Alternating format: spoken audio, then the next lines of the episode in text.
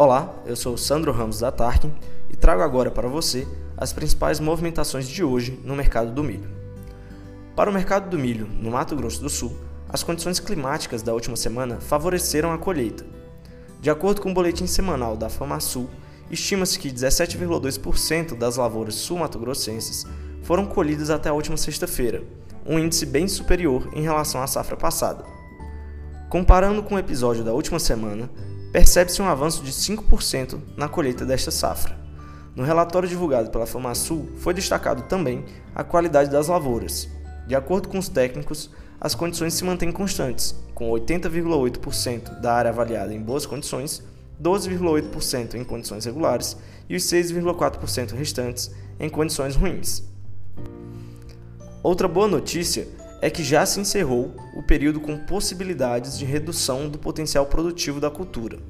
As plantas já se encontram em fechamento de ciclo e a estimativa de produtividade de 78,13 sacas por hectare, registradas no último boletim da FamaSul, se mantém, valor consideravelmente superior à produtividade de 55,13 sacas por hectare registrada pelo IBGE no ano passado.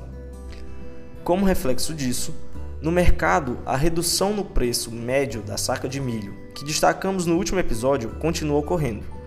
Durante a última semana, foi registrada uma queda de 5,98%, passando de R$ 67,69 para R$ 66,34, a média da saca no Mato Grosso do Sul.